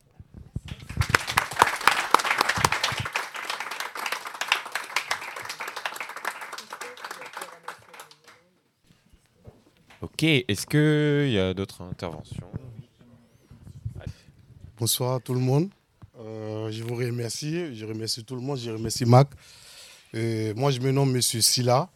Euh, j'ai vécu en région parisienne, 11 ans en région parisienne. Hmm. J'ai connu le, propriétaire de l'entreprise par le canal de ma compagne, qui était déjà sur l'Andivisio, que j'avais changé déjà avec lui. Il m'avait dit qu'il avait besoin d'un chauffeur parce qu'il était déjà débordé, il n'avait pas de chauffeur. Moi, j'étais déjà chauffeur-livreur, 11 ans de livraison en région parisienne, mais j'étais en situation irrégulière. Donc, euh, du coup, il m'a dit qu'il a besoin d'un chauffeur parce que là, il est trop débordé. Il n'arrive pas à s'en sortir. On a échangé au téléphone. J'ai dit, OK, il n'y a, pas de souci, j'arrive. J'arrive. D'abord, il me reçoit chez lui à la maison. Il n'a pas de bureau. Il me reçoit chez lui euh, dans une situation euh, dégueulasse. Il prend mon passeport et il fait la photocopie. Il me dit, vas-y. Je dis, mais c'est comme ça, on fait une déclaration. Là, non, ta déclaration est déjà faite, vas-y, c'est bon. Ok, il n'y a pas de souci. On commence à travailler. Euh, la première fois que j'arrive, on fait un premier chantier. On arrive sur le chantier, on fait une demi-heure. On fait le trajet qui n'est pas payé. On fait une demi-heure de travail. Je rentre chez moi. Il me dit, je suis pointé 5, 5 euros. 5 euros la journée. Je dis, mais c'est quoi 5 euros? 5 euros parce que c'est une demi-heure. Parce que pour lui, c'est 10 euros euh, une heure de travail. On va, il me pointe 5 euros. Je rentre chez moi. Je dis à ma compagne, je dis, mais je quitte en région parisienne, j'ai un salaire de 1500, 1600 euros. J'arrive pour un travail où me pointe 5 euros de journée. Franchement, c'est compliqué. Elle a dit, non, patiente-toi, patiente-toi, ça va aller, ça va aller. On commence à travailler. Bon, d'abord, moi, ce que je n'ai pas compris dans cette histoire, tu fais le trajet tu conduis, tu fais le trajet, tu conduis euh, le personnel, tu tu conduis tout le monde à aller faire le, euh, le, travail. Le trajet, aller, il est payé. Le retour, il n'est pas payé. Le travail, il est rémunéré à partir du moment que tu mets la main dans le travail. Mais si tu fais trois heures de trajet, il s'en fout. Il s'en fout du reste. Une fois que vous arrivez sur le poulailler, où tu commences à. Il regarde, il a son téléphone, il a son téléphone portable, il regarde le camion, les manitou, tout est en place. Ils regardent l'heure. Dès que vous commencez à ramasser les poulets, tac, chrono, c'est parti. C'est comme ça euh, on était rémunéré. On a commencé à travailler, travailler, travailler. On n'avait pas le choix parce qu'on avait. Moi, personnellement, j'avais besoin des fiches de paye. Parce qu'en région parisienne, je travaillais dans le black. J'avais mon salaire qui était payé à main propre. Je m'en sortais, mais j'avais besoin de fiches de paye. Parce qu'en France, pour être régularisé, il faut un contrat de travail, et le temps, euh, le nombre d'années sur le territoire et les fiches de paye pour pouvoir être rémunéré, pour pouvoir être régularisé, pardon. Donc, euh, du coup, les fiches de paye, j'avais besoin. Donc, j'ai dit, eh, bon, je me patiente, quelles que soient les difficultés, je me patiente le temps d'être régularisé. Et je continue, je continue dans les conditions. Et ma compagne n'est pas la même, moi qui en sait plus. Mm. Ma compagne, c'est elle qui a le plus souffert dans cette boîte. Elle, elle on avait d'abord un contrat, un contrat intermittent, un contrat CDI intermittent, que je n'avais jamais entendu parler. J'ai que en Bretagne, j'ai entendu parler. Même mes amis en, région parisienne, quand je n'ai pas dit, mais c'est quoi ça ce contrat? Un contrat intermittent, CDI intermittent. Et quand tu travailles, tu es, payé. Quand tu ne travailles pas, tu n'es pas payé. Mais il suffit euh, pour euh, des petits embrouilles sur le chantier, soit avec un collègue, soit avec les, filles du patron. Tu sais, tu es, mis à la maison direct. Et quand tu es mis à la maison, en, comment on appelle, en sanction, tu n'es pas payé. Le nombre de jours que tu fais chez toi à la maison, tu ne pas payé. Donc, euh, une fois, on allait sur un chantier. D'abord, ma compagne, et la, la, femme du patron, elle n'aime pas sa tête. Parce que c'était comme ça. Le planning, il était fait de, du, du jour au jour. C'est que tu es à la maison, tu dois travailler aujourd'hui ou tu ne dois pas travailler, tu ne le sais pas. Tu es chez toi, par exemple, il est un exemple tout bête, il est midi, tu dois travailler à 14h, tu ne sais pas, à 13h, le planning tombe, tu es obligé, tu dois partir. Tu ne dois pas refuser, tu dois partir. Et la femme du patron, elle ne voulait pas voir ma compagne du tout, du tout, du tout, du tout. Elle avait un CDI comme tout le monde, mais elle avait des fiches, euh, des fiches de paie de 200 euros, 250 euros, 300 euros. Moi, je me suis déplacé, je suis allé voir la femme du patron. Je dis, mais qu'est-ce qu'elle vous a fait pour pouvoir avoir des salaires de 200 euros à la fin du mois? Elle me dit oui, elle s'appelait Nathalie, la femme du patron. Elle me dit oui, non, elle n'a rien fait, n'a rien fait. Je dis mais c'est pas possible. Elle a un CDI comme tout le monde. Pendant que les autres, ils ont 800 euros, 900 euros, elle a 300 euros. On a le loyer à payer, les enfants au pays, les factures, tout, tout, tout. Elle me dit non, il n'y a rien, il a rien. Et quand le planning, il sort, le patron, il fait le planning, il dépose le planning, il a sa première fille, Marion, qui regarde le planning. Non, lui, j'aime pas sa tête. Celle-là, j'aime pas sa tête. Eh bah, non, lui, je veux pas travailler avec lui. Elle finit, elle remet euh, à l'autre fille qui s'appelait Tiffen. Eh bah, non, lui, je veux pas travailler avec lui. Lui, il est trop comme ça, il est comme ci, comme ça, comme ça. Eh bah, donc le planning, il était envoyé sur. Il y avait un groupe de WhatsApp du travail. Donc les plannings étaient envoyés sur le groupe du WhatsApp du travail. Moi, arrivé un moment, j'en avais marre. Comme si il a dit, moi, j'étais. Comme si j'étais. Franchement, j'étais rebelle de, de l'entreprise. Je me réveille à 4 h du matin, mon dernier chantier, je me réveille à 4 h du matin. Je commence à ramasser le personnel. Je prends la route pour aller faire le travail. On est sur le chantier. Il y avait Sissé, Moussa Drago. on, on, a travaillé, on avait 8 camions à faire. On a travaillé jusqu'à 17h. À 17h, ils nous envoient un planning sur le groupe du WhatsApp. Je dois faire un autre chantier à 19h et après à 22h, j'ai un autre chantier.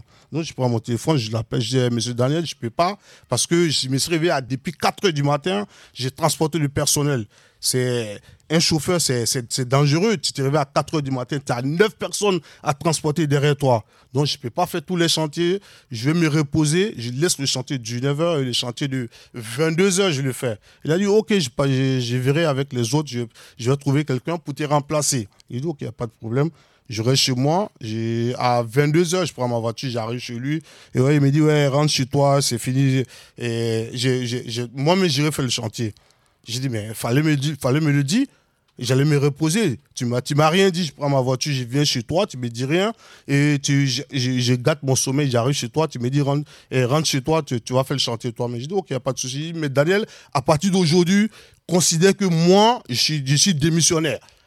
Même si je vais crever de faim, je vais crever de faim. Je suis démissionnaire, je reste chez moi.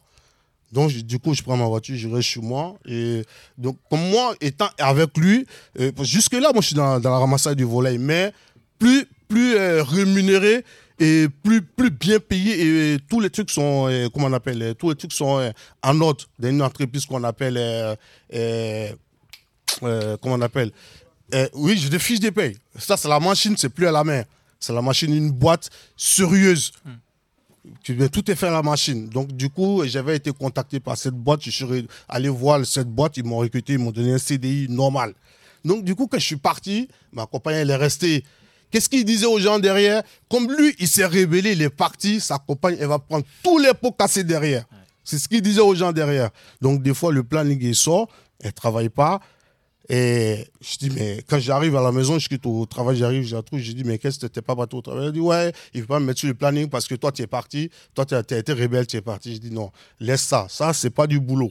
C'est pas du boulot, laisse ça, on va trouver quelque chose d'autre, peut-être dans les serres, quelque chose d'autre comme ça. Il avait un autre système. Il a, et moi, après mon départ, qu'est-ce qu'il voulait faire? Il voulait diviser pour régner. Parce que parmi nous, il y avait les Africains, nous qui venons de l'Afrique de l'Ouest, une autre collègue qui venait de l'île Maurice. Donc, qu'est-ce qu'il voulait faire? Il a voulu créer une division. Il va prendre les gens de l'île Maurice. Vous dire, ah bon, comme ceux-là, ils se rebellent, ils vont partir. Les gens de l'île Maurice, je vais les mettre en favoris. Je vais les faire travailler. Ils vont gagner plus. S'ils gagnent plus, ils vont se donner plus au travail, au travail. Et les gens de l'Afrique de l'Ouest, je vais les balayer tous. Donc Dieu merci, on s'est entendu, on était tous dans le même combat, on a compris que c'était une manière de nous diviser pour pouvoir régner. Donc euh, c'est comme ça les choses sont parties jusqu'à aujourd'hui. Euh, on est régularisé, chacun fait ce qu'il a fait, quoi, c'est tout. Merci. Et, du coup, vous, voyez bien la dimension de la maîtrise totale des plannings des. Vas-y, vas-y, mets-toi en place, David. Mais la maîtrise totale du, des plannings, euh, l'asservissement de la personne, quoi, parce que parce que. Mais c'est ça, mais c'est, tu dois pas réfléchir, quoi. Et puis surtout le fait de dire tu vas voir personne, quoi. Il, il, fallait pas qu'ils aillent voir une association, il fallait pas qu'ils aillent voir un syndicat, il fallait, il fallait absolument pas, quoi. Corvéable à merci. Alors, euh, sur, Prestavik, ouais, sur les, les 14 et puis les Haviland seront invités à venir aussi quand il y aura l'audience. Mais euh, très honnêtement, les, juges de Brest ont été sensibles à la situation. C'est pour ça que l'employeur a été condamné à la traite, hein, parce que c'est des, des, des, condamnations pour traite d'êtres humains, il y en a très peu. Aujourd'hui, un salarié qui, va, qui entend ce témoignage et qui se dit bah, Moi, je vis la même situation que Silla. En fin de compte, est-ce que c'est vraiment la même situation? Parce qu'ils ont vécu un enfer. Quand ils disaient ils partaient à 18h, moi, je les ai entendus me dire ils, ils faisaient des rotations de 48 heures. Ils arrivaient, ils étaient sur les genoux. Quoi. Ils, ils, plus le droit de. Ils n'avaient pas le droit de, manger quand ils voulaient, ils n'avaient pas le droit d'aller aux toilettes. vraiment de l'esclavage moderne. Vas-y, David. Euh, bonjour, moi c'est David. Je ne pouvais pas ne pas parler. Il a tant cité mon nom. Euh, maintenant, je ne peux pas laisser les bras croisés. Mais sauf que je ne vais pas ajouter plus sur ce qu'a dit Mock et les trois collègues. Parce que si tout le monde va donner son histoire là, ça c'est un avant-goût euh, au procès pénal là, pourquoi c'est de 9h à 21h. C'est ça. Mais moi, je vais m'appuyer plus. Euh, il y avait une dame qui avait parlé concernant les critères de la préfecture. Ça, c'est vrai que la préfecture, il doit revoir ça parce qu'un étranger, euh, quand il vient de son pays, le pays, logiquement, pour qu'on pour qu'on s'intéresse à un beau pays, surtout, on, comment dire ça On fait la comparaison, c'est qu'on on a envie de sortir de, de la pauvreté euh, d'avoir un meilleur avenir pour les enfants. Mm. Et du coup, euh, euh, aujourd'hui, ce que je veux témoigner, c'est de montrer la preuve, parce que lors d'un entretien avec les journalistes, comme Mock avait dit concernant le TF1, quand ah était venu nous interviewer, on avait dit que comparé à beaucoup d'autres euh, étrangers dans des situations comme ça. On n'a que deux choix, euh, où on cherche un autre boulot et où on subit. Mais nous, euh, on, a, on a choisi de dénoncer et on est parti jusqu'au bout. Et comme on avait dit ce jour-là, enfin, j'avais dit ce jour-là que j'avais pris la parole pour les 27, c'est que au lieu de rester dans nos, dans nos souffrances, ou euh, encore, euh, c'est que si, si, on nous donne euh, le titre de séjour, nous, on va travailler. Mm. C'est qu'on n'est pas venu pour profiter de l'aide de l'État. Ben, Aujourd'hui, c'est dessus que je vais parler. Là, depuis qu'on est régularisé, ça, ça, va faire le deuxième, troisième titre de séjour, ben, on a commencé à travailler. La plupart d'entre nous, ceux qui étaient à pied, ils ont leur véhicule, ils sont véhiculés. Il y a même certains d'entre nous qui ont même leur toit. Et moi, j'étais chauffeur poids lourd, malgré euh, au pays, euh, c'est pas rémunéré comme ici. Mais aujourd'hui, euh, quand je, vois ma vie, euh, j'ai bien progressé. J'ai beaucoup progressé. Comme comme, comme, j'ai dit, on est véhiculé, on, est, on a nos toits. Et on continue d'avancer. Et ce message est, pour d'autres euh, personnes qui, qui, euh, qui vivent les mêmes euh, situations, c'est de ne pas rester caché, ben, de, de se rapprocher des, des syndicats, des associations, parce qu'ils nous ont bien soutenus. Et c'est pour cela qu'on vient aujourd'hui comme, comme preuve que on continue le combat et on va aller jusqu'au bout. Voilà.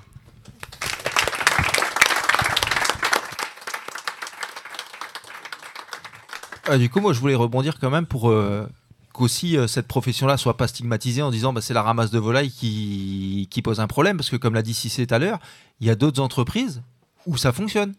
Il y a d'autres entreprises où le patron respecte par exemple la convention collective qui dit bien que le premier trajet et le dernier trajet sont, sont pas considérés comme du temps de travail, mais tous les trajets intermédiaires là doivent être rémunérés. C'est du temps de travail effectif. Au moment où ils arrivent sur le premier chantier, c'est pareil. Le premier patron de Prestavic, et puis si là l'a touché un peu du doigt, c'est qu'au moment où le chantier démarre, c'est là qu'on te met au travail.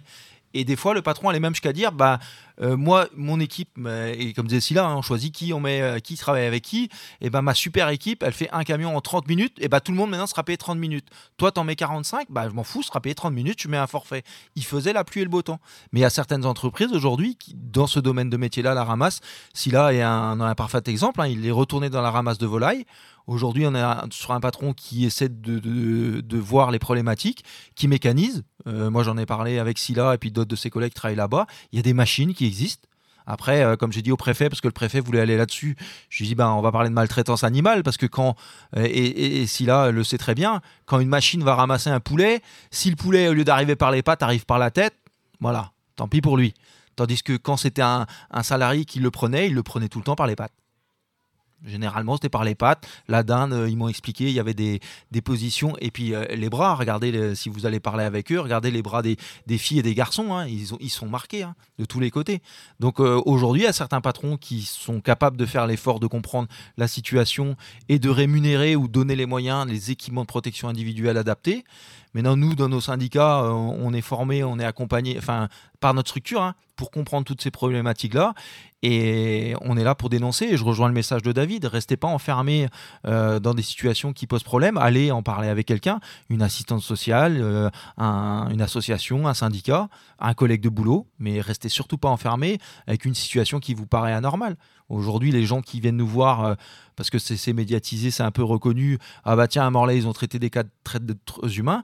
Ouais, mais il y, a des, il y a des cases à cocher il y a, trois, il y a, trois actions, hein, le, recrutement, ils vous l'ont dit, hein, les moyens et puis la finalité.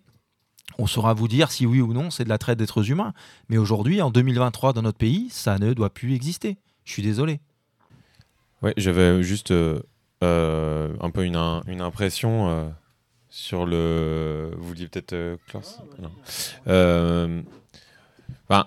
J'ai l'impression, dans la lutte que vous avez décrite, euh, décrite, c'est que euh, c'est un peu euh, tout ou rien parce que, parce que le, truc qui est assez fort, c'est quand tu racontes les premières, les, premières actions qui sont intentées. Il y, a un moment, j'ai l'impression qu'il y a une fragile, ça crée une fragilisation aussi des, des salariés à ce moment-là, où en fait, si ça continue pas, en fait, euh, les, les, bah, les, salariés peuvent être vraiment dans la merde et mis, en porte-à-faux. Et du coup, il y a un truc, c'est d'autant plus fort que vous soyez allé enfin que vous alliez jusqu'au bout, qu'en fait, euh, euh, il y a ce moment-là où j'imagine que ça devait être compliqué de se dire bon, le patron il réagit, bah, vous avez parlé des sanctions et tout. Est-ce que, est-ce que du coup on, s'arrête, on va pas plus loin ou, ou justement on va jusqu'au bout? Et en fait, ce qui est super fort dans, dans ce combat-là, c'est que bah, il y, a un peu un effet euh, jurisprudence. Quoi. Mm. Enfin, si, tu dis. Euh, euh, ben, en ayant mené ces combats-là, j'imagine que sur le bassin d'emploi, déjà, les patrons, tu as cité un exemple d'un patron qui parle, enfin voilà, qui parlait avec un autre. Bah, j'imagine qu'ils causent entre eux et que, et que bah, derrière, ils, voilà, ils feront peut-être plus attention, j'espère, et à pas faire de conneries. Mais, euh, mais pareil pour les autres organisations syndicales ou si ça se passe à d'autres endroits, comme tu viens de le dire, de pouvoir se dire ah il y a déjà un précédent et, euh, et que ça facilite. Enfin, en gros votre lutte elle facilite le travail pour d'autres endroits euh, où ça pourrait se produire et c'est, enfin c'est pas, enfin c'est, j'ai l'impression qu'elle est bien au-delà de, de ce qui s'est passé à l'Andivision en fait. C'est bah après, des précédents, il y en a eu, mais le, la problématique aujourd'hui, c'est aussi, bah là, je vous ai dit tout à l'heure, hein, Comment un préfet aujourd'hui peut aller en réunion euh, à Paris en disant bah, j'ai lâché 47 titres de séjour mmh. Euh, de tout temps, il y a eu euh, des dossiers de d'êtres humains, on l'a vu tout à l'heure, hein, depuis, depuis 2000, c'est inscrit dans, certains textes. Mmh. Aujourd'hui, c'est toute cette démarche, alors déjà la, la matérialiser, avoir une force vive. Parce que dès le début, hein, il l'a dit si c'est, hein, première réunion qu'on a fait, euh, ils sont arrivés, ils étaient tous main dans la main, même si, comme le dit là, il y a eu des, manipulations de la part de l'employeur pour dire ah ben d'un côté il y a des Mauriciens, de l'autre côté il y a des Africains, on va les mettre en opposition. Dès le début, la, thématique, elle a été donnée. Restez unis, main dans la main, et c'est comme ça qu'on gagnera. Et aujourd'hui, c'est vrai que ce beau message de fraternité, euh, ils, en sont des exemples flagrants, ça fonctionne. Mais maintenant, le gouvernement, il entendra ce message qu'on lâchera rien. Quoi. C'est, clair et net. Dans la rue, euh, dans l'administratif. Euh, mais c'est un combat de tous les jours aussi, et ils le savent. Hein. Est-ce qu'il y avait encore des, questions, des, remarques? Oui, euh, bah pour moi, je voulais juste faire un commentaire. c'est beaucoup, enfin, c'est l'ascenseur émotionnel. Mmh. c'est vrai que bon, j'ai pu connaître effectivement dans mon travail ce type de situation. Ça a dû être très dur pour toi quand tu t'es demandé est-ce que j'ai vraiment bien fait? Parce qu'ils vont avoir une OQTF à la place euh, du récipicé. Donc je sens bien effectivement la pression que tu as eue. Euh, euh, est-ce que effectivement il faut que je, je médiatise ou pas? Est-ce que je vais mettre en danger carrément les, euh, les copains copines euh, parce qu'ils pourront pas rester sur le territoire, ils vont être obligés à nouveau de se cacher. Euh, et c'est vrai que tu as pu t'appuyer sur l'apport de force, hein, effectivement, mais aussi sur des associations et, et surtout sur le droit. Et c'est vrai que ben, il faut enclencher effectivement ce type d'action juridique parce que ça, peut être effectivement un aboutissement. Et s'appuyer sur le droit, euh, c'est quand même euh, important dans ce type d'action. En plus, tu es conseiller prud'homal. Donc, euh, ah, je, suis défenseur du salarié. Défenseur du salarié. Encore. non, mais après, tu as raison, hein, Daniel. C'est, le droit nous a permis aujourd'hui, et puis ils le savent, hein, d'imposer aujourd'hui, un, enfin, d'imposer ce jour-là au préfet un rythme qui, lui, ne voulait surtout pas mettre en place et puis euh, la menace d'un tribunal administratif derrière en s'appuyant sur le, sur le CCDA, c'était euh, c'était la goutte d'eau pour lui. C'était, euh, ben, en fin de compte, je suis préfet et, normalement, j'ai, ben, c'est moi qui décide. Et moi, quand je lui ai juste rappelé ce voie délivré, c'est pas peu être délivré par le préfet, c'est ce voie délivré. Ben, j'ai dit là, c'est fini, c'est et cacheté. Et là, c'était une façon pour moi de les rassurer aussi parce que c'est eux qui ont vécu la période compliquée. Hein, euh, euh, comme euh, bah, je crois que c'est Scylla ou c'est Cissé qui parlait de prendre un, appartement à plusieurs, payer une colocation. Je ne sais plus si c'est ce débat-là ou, le débat d'avant. Mais c'est vrai qu'à un moment, eux se sont tous euh, mutuellement appuyés les uns sur les autres. Et c'est comme ça que ça a marché. C'est vraiment eux qui sont, qui sont acteurs et qui ont fait. Nous, euh, au niveau du syndicat, hein, parce que c'est beaucoup euh, de personnes me mettent en référence. Moi, je suis secrétaire de l'union locale. Je suis secrétaire de l'union locale. C'est la CGT. Je représente la CGT. J'aurais pas été formé, j'aurais pas été informé, j'aurais pas eu de moyens à disposition, j'aurais pas eu des structures derrière pour m'appuyer, et puis tout un réseau associatif et, d'autres syndicats. Bah je serais allé euh, voir le préfet, comme disait le, copain tout à l'heure qui voulait monter la marche, je serais allé euh, devant euh, arrêter des voitures, ben, j'étais en prison, et puis c'est tout. Mais à un moment donné, quand on a des familles, quand on a, comme disait Cissé, Madame le maire, on a vu Madame le maire de l'Andivisio avec son DGS. Le DGS m'a dit J'ai jamais vu un procureur de la République répondre à un syndicaliste. Bah non, de mémoire de syndicaliste, ça se fait pas. Et ben Madame le procureur de Brest nous a envoyé ce sésame qui leur a permis de très vite débloquer les titres de séjour. Mais c'est eux, s'il n'y avait pas la photo dans le télégramme en disant grève de la faim, et puis euh, le préfet se dit merde, mais ils sont capables de le faire. Ah bah oui, quand tu as 27 familles qui, qui vont euh, enclencher une grève de la faim et que c'est médiatisé, que c'est suivi par euh, TF1, France 3, les radios, les... Bah, forcément ça pique. Bah, c'est ça notre force. Et c'est ça notre force à nous tous. Hein. Le, jour où il y a des manifestations, je vous invite à, venir dans les cortèges et puis bah, crier notre colère parce que voilà, l'aboutissement il est là. Hein. Quand, quand je vois Valérie et Rudy qui aujourd'hui sont propriétaires d'une maison à Landivisio, bah voilà, rien que ça, ça me montre quand je les suis sur Facebook et qui sont encore euh, en croisière, et ben voilà, je me dis, ben voilà, ils, profitent de la vie. Et puis ils sont pas, ils n'ont pas peur du lendemain. Parce que le lendemain, pour un travailleur, c'est ce que disait Arlette, hein, le lendemain pour un, travailleur, pour un travailleur ou pour un sans-papier, c'est euh, est-ce que demain matin, je vais pas avoir droit à un contrôle et on va pas me mettre une OQTF pour me ramener au pays? Et ça, ça fait peur. Donc, bah, restons, restons tous ensemble et faites en sorte, faisons en sorte que, que ça change. C'est un beau mot de la fin, j'espère. Alors.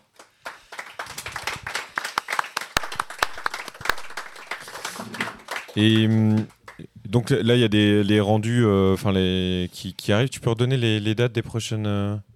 Les prochaines échéances, bah, malheureusement pour nous, euh, le, Conseil des prud'hommes de Morlaix, c'est un appel euh, qui aura lieu, euh, je crois que c'est mars 2024, et puis le prochain, la prochaine audience pour le, pénal de, de Prestavik, ben, on n'a pas encore la, date de l'appel. Et là, la prochaine étape pour eux, c'est, et puis je vous invite à suivre hein, les différents canaux, la presse locale le, rayonnera, mais eux l'attendent aussi impatiemment, c'est la date du procès pour les Havilland parce que ça va être déterminant. Et puis, bah, c'est le moment aussi de se retrouver aussi face à, euh, leur gourou, hein, parce que à un moment donné, euh, ils ont vécu des, périodes très dures, et puis là, bah, le patron va devoir devant eux, et puis devant un juge qui sait ce qu'il fait, répondre de ses actes. Pourquoi tu les as fait venir? Pourquoi tu leur as promis des choses? Pourquoi tu les as fait travailler comme ça? Pourquoi tu les as payés de cette façon? Et là, eux, ça va leur faire du bien d'avoir, je pense, hein, mais euh, j'ai vu avec les copains de Prestavik, mais ça va être une prochaine étape. Quand, quand si c'est dit, je ne peux plus passer devant un poulailler sans me rappeler, euh, sans me remémorer, c'est son subconscient qui parle, hein, c'est même pas lui. C'est son cerveau qui, qui voilà, il y a, des moments et ils l'ont tous vécu. Donc euh, ce procès-là va être important. Et puis si vous venez à l'audience, une audience est publique, rendez-vous, moi j'y serai au tribunal correctionnel rue Denver à Brest. C'était la question de savoir s'il y avait des rassemblements parallèles euh, pour soutenir ou ce genre de choses. Euh, qu'on peut relayer. Alors on n'a pas encore le jour, c'est ça que je dis. On n'a pas encore, on n'a pas encore le jour. Euh, j'ai su dernièrement que que, que comment la, phase d'enquête est terminée, que Madame Madame le procureur de Brest va finaliser le dossier et puis va, va proposer une date d'audience.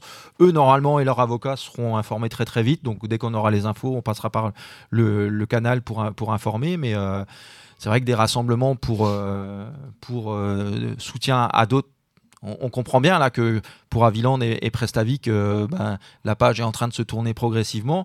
Vous avez vu dans, dans ce que je vous ai présenté, il y a peut-être les Vabatim qu'il faudra se mobiliser, mais les canaux, pour moi, après, voilà, qui suis syndicaliste, hein, c'est l'intersyndical. Quoi. Donc, euh, suivez euh, les, canaux des, différents syndicats. Et, forcément, comme on est sur le même combat à peu près tous, euh, à des moments différents, mais on, y est tous, et ben voilà, on, fera un appel grand public. On espère qu'on pourra célébrer ça comme c'était dans Honnête. Alors, alors, alors honnête, ça m'a fait, ça m'a fait repenser, mais les Aviland et les Prestavi qui savent le faire aussi, parce qu'on s'était vu il y a deux ans, je crois. Et on, s'était, euh, ils, avaient organisé, il et elle avaient organisé parce qu'ils ont le sens de la fête, donc euh, ils savent le, ils savent le faire. Ils ont, ils ont le rythme dans la peau quand on vient en manif, et ben ils savent faire des célébrations aussi.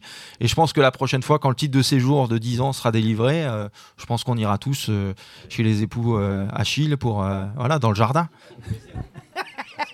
Bon, bah, merci, franchement, merci à vous, merci au témoignage et merci d'être venu. C'est cool. Et bon courage pour la, pour la suite de la lutte.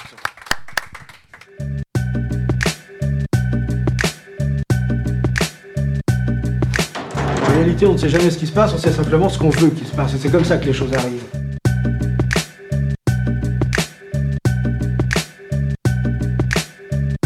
Unissons-nous contre le racisme et le fascisme. Par le Front antiraciste à Brest, 30 septembre et 1er octobre 2023. Au PL Guérin.